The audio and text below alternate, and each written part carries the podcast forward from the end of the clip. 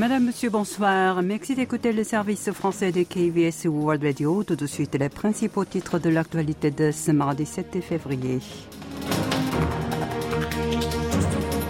Séisme en Turquie et en Syrie, la Corée du Sud décide de dépêcher 110 secouristes.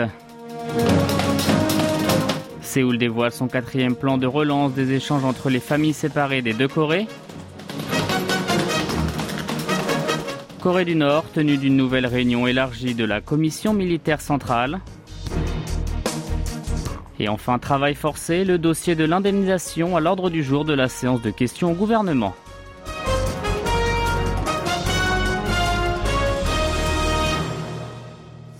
Direction tout de suite la Turquie. Au lendemain des tremblements de terre d'une violence rare qui ont frappé le pays et la Syrie, le président sud-coréen Yoon Song-yeol a ordonné d'envoyer rapidement des secouristes ainsi que des médicaments aux sinistrés turcs par des avions de transport militaire.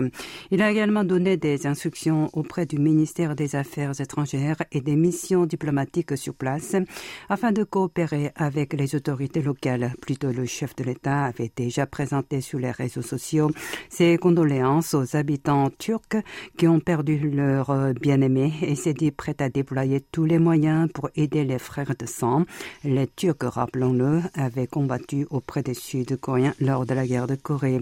Le ministre des Affaires étrangères Paktin s'est pour sa part entretenu avec l'ambassadeur turc à Séoul, Murat Tamer, au téléphone. À cette occasion, le chef de la diplomatie et a tout d'abord présenter ses condoléances aux victimes du drame tout en affirmant la volonté du gouvernement sud-coréen d'apporter des aides pour le sauvetage et la reconstruction. Il n'a pas oublié non plus de demander à Ankara de veiller sur les expatriés sud-coréens résidant dans la zone touchée par les séismes. Concernant l'envoi de l'équipe de secours en Turquie, la diplomatie sud-coréenne a fait savoir cet après-midi qu'elle sera composée au total de 110 membres. Séoul n'a jamais dépêché jusqu'ici autant de secouristes en même temps à l'étranger. Une cellule d'urgence a également été installée au sein du ministère des Affaires étrangères. Il est également conseillé aux ressortissants d'éviter de se rendre dans le sud-est de la Turquie, ravasé où des répliques continuent.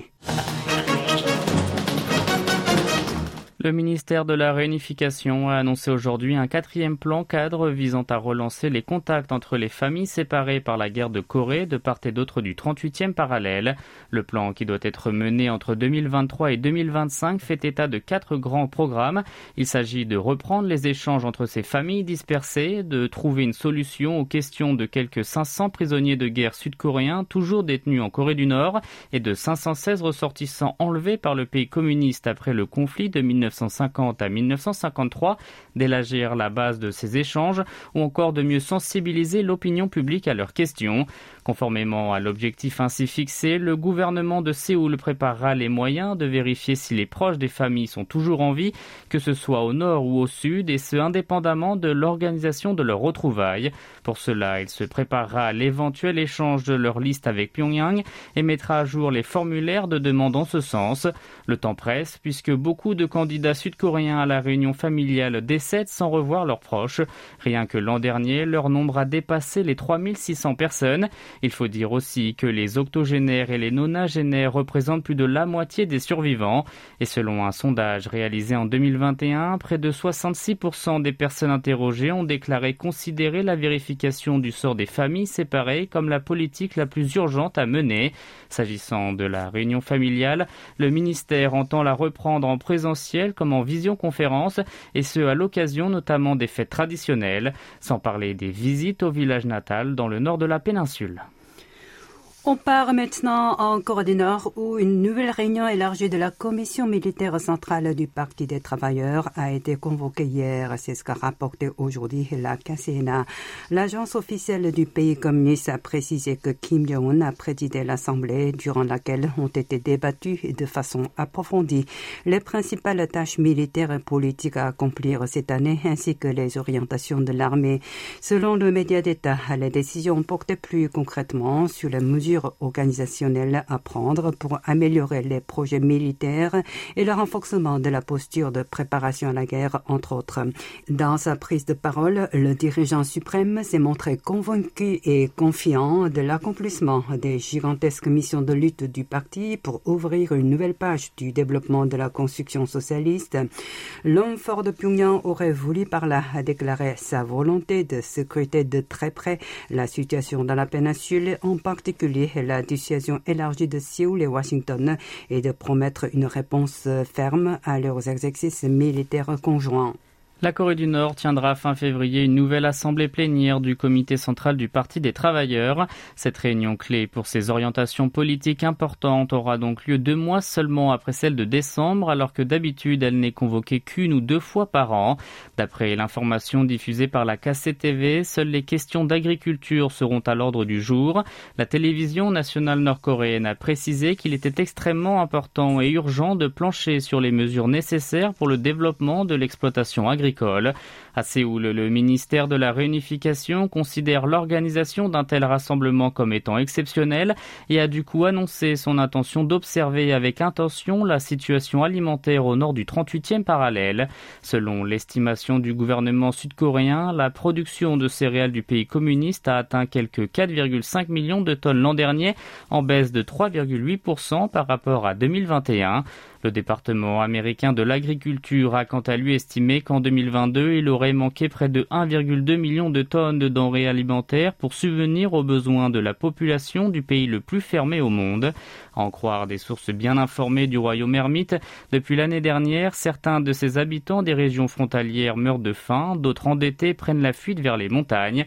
La pénurie alimentaire semble s'aggraver dans le nord de l'impéninsule en raison des catastrophes naturelles et de la fermeture stricte de ses frontières depuis le début de l'épidémie de coronavirus. En dépit de cette crise, le régime de Kim Jong-un semble organiser une grande parade militaire nocturne marquant le 75e anniversaire de son armée populaire qui tombe demain le 8 février. Vous êtes à l'écoute du journal en français sur KBS World Radio. À l'Assemblée nationale qui poursuit ses travaux en session extraordinaire, les séances de questions d'actualité au gouvernement ont débuté hier pour trois jours.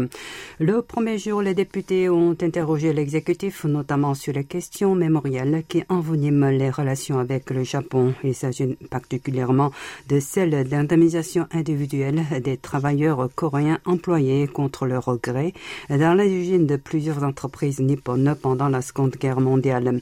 Le premier ministre présent au premier jour des séances a répondu croire que les deux pays devront orienter leur rapport vers l'avenir plutôt que de vivre dans le passé, et ce vu la situation diplomatique, sécuritaire et économique à laquelle ils font face actuellement. Handoksu a dans la foulée affirmé la nécessité de faire des efforts pour trouver une bonne solution à l'épineux dossier du dédommagement des victimes du travail forcé en poursuivant les communications avec elles. Le ministre des Affaires étrangères, lui, a dû donner sa réponse à la question sur les excuses que le gouvernement nippon doit présenter pour l'exploitation des Coréens pendant le conflit. Partin a alors indiqué que les concertations étaient en cours entre les deux voisins sur la possibilité pour l'archipel de déclarer le respect notamment des excuses et des remords dont avait fait état son ex-premier ministre Keizo Obuchi dans sa déclaration commune de 1998 signée avec le président sud-coréen de l'époque Kim Dae-jung. Le gouvernement de Yoon Suk-yeol vient de rendre public les résultats de sa première évaluation de 45 ministères et administrations publiques. L'exécutif a donné à un total de 12 ministères la meilleure note, à savoir A. Parmi eux, celui des sciences de la technologie et de l'innovation, le ministère de l'aménagement du territoire et des transports et celui de l'agriculture. Ils ont été salués respectivement pour le lancement réussi de la fusée spatiale Nouli, la stabilisation du marché immobilier et les exportations historiques des produits agricoles. Revanche, huit ministères et administrations publiques ont eu la pire note, soit C. Leur liste comprend la Commission des communications, qui est le régulateur de l'audiovisuel, celle de lutte contre la corruption et pour la défense des droits civiques, le ministère de l'égalité des sexes et de la famille et l'Agence nationale de la police, l'ANP. Sachez que les deux commissions pointées du doigt sont actuellement dirigées par les figures nommées par Moon Jae-in, le prédécesseur de Yoon Suk-yeol. Leurs patrons sont pressés de quitter leur poste.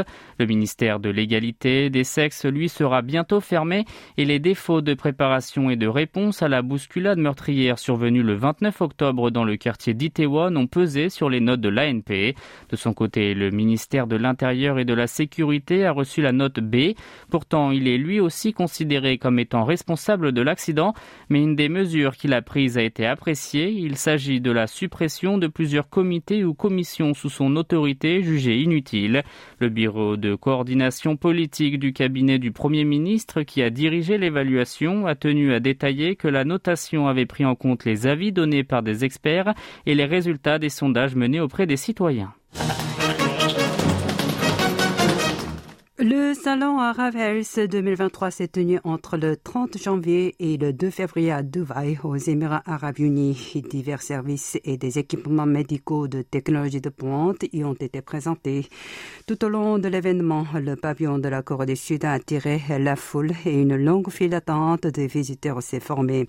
Cette année, des membres de l'Assemblée nationale et de l'administration des aliments et des médicaments y étaient présents et ce pour la première fois.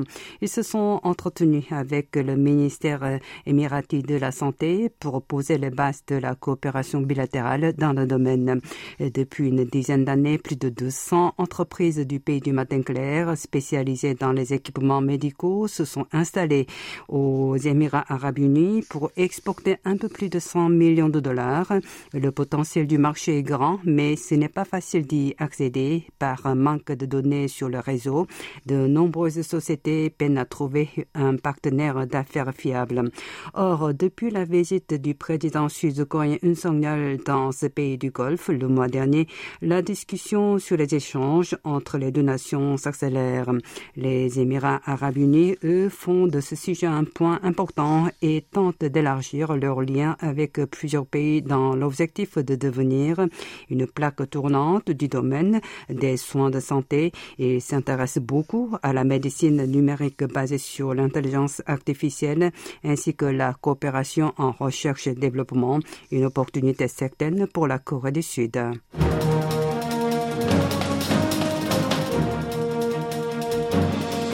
C'est la fin de ce journal qui vous a été présenté par Yoon Hee Jong et Maxime Lalo. Merci de votre fidélité et bonne soirée sur nos ondes.